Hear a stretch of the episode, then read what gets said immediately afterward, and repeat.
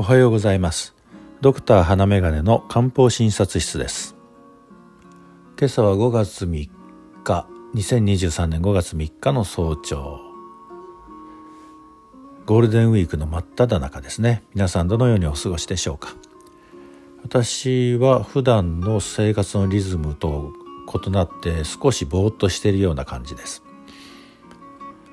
なかなかお話しする内容というのは思いつかないのですが試しに今日は「いただきます」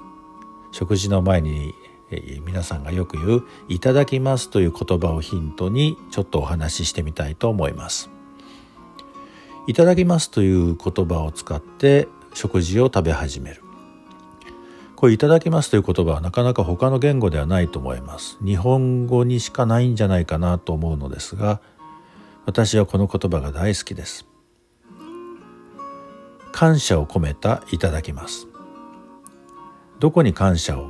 捧げてるのかというと昔の人でしたら目の前の川で取った魚を食べてその魚に対して感謝をする。山で獣を捕まえてそれをいただく。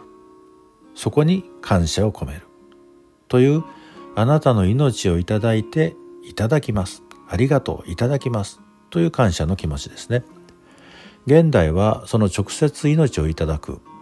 という感覚がどうしても薄れてしまいますがそれでも気持ちを広げていくと食事を提供してくれる人提供するために使う調理器具調味料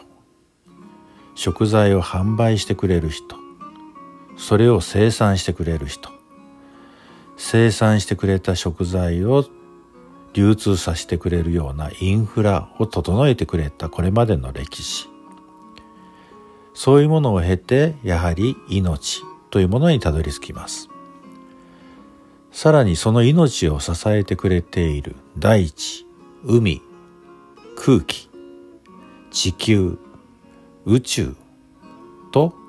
その感謝の気持ちは広がっていくと思います。いただきます。という感謝の言葉は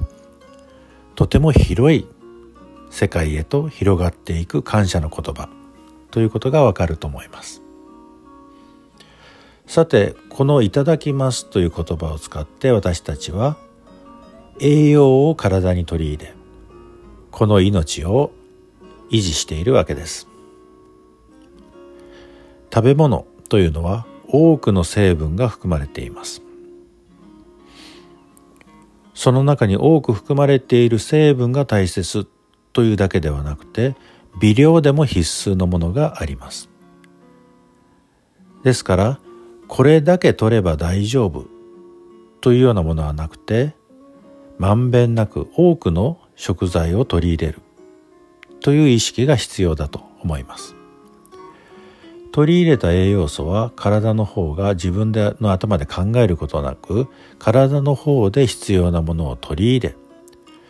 それを再合成して必要な物質を作り出し命を育んでくれています。よく健康関係の番組などでこれを取れば大丈夫。これを取ってればボケないよ。なんてことを一生懸命伝えてくれる番組がありますけれどもこれだけ取れば大丈夫などという物質はありません。広く栄養を取り入れる必要があります。もちろんビタミン B12 が不足しているということがはっきり分かればそしてそれを食事だけからでは補いにくければお薬として取り入れる鉄が足りなければそれを取り入れる。ということは必要になるかもしれませんが基本的には広くまんべんなく栄養素を取り入れる。ということが必要だと思います。一つの栄養素とか一つの物質に焦点を当てる。というのがいわゆる西洋薬の考え方につながります。広く多成分の状態でそのままいただく。というのは漢方薬の方につながる思想だと思います。どちらも健康を維持するためには必要な思想ですからうまく両者を統合してやっていくのが必要だと私は思います。さて漢方薬の方はこれまで何度もお話ししたように多成分からできています。漢方薬自体が生薬の組み合わせで作り出されたものです。生薬というのは自然から取り入れたものを少し加工したものですから本当に多くの成分からできています。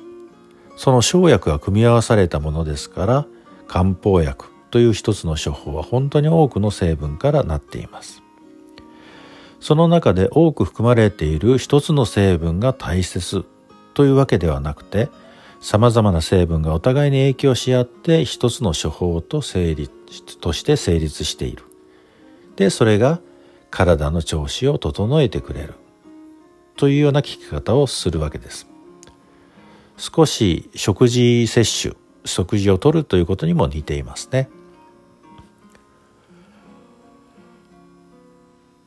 健康の基本は養生。養生の基本の一つは食事の取り方。でその食事の取り方でうまくいかない時にはやはり漢方薬を利用してさらにこれだけが足りないんじゃないかということが分かれば西洋薬を利用する。というのがまあある一つの流れじゃないかなと私は思います。皆さんも漢方薬に親しんで日常生活に取り入れることによって体の調子を整えやすくなるんではないかなと思います。もちろん漢方薬を利用する前の養生で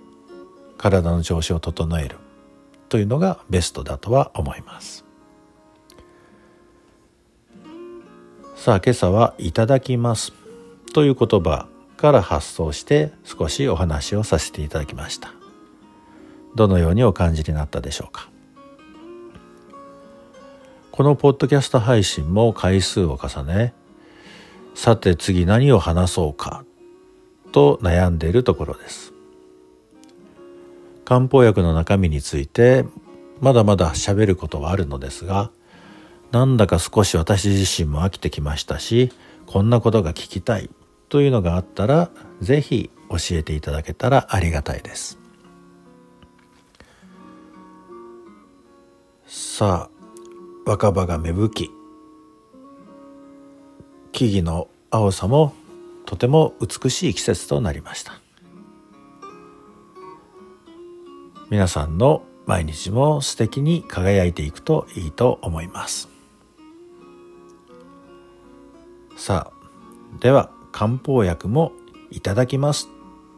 と言って感謝を込めていただくようにしましょうかね。今日があなたにとって素敵な一日となりますようにではまた。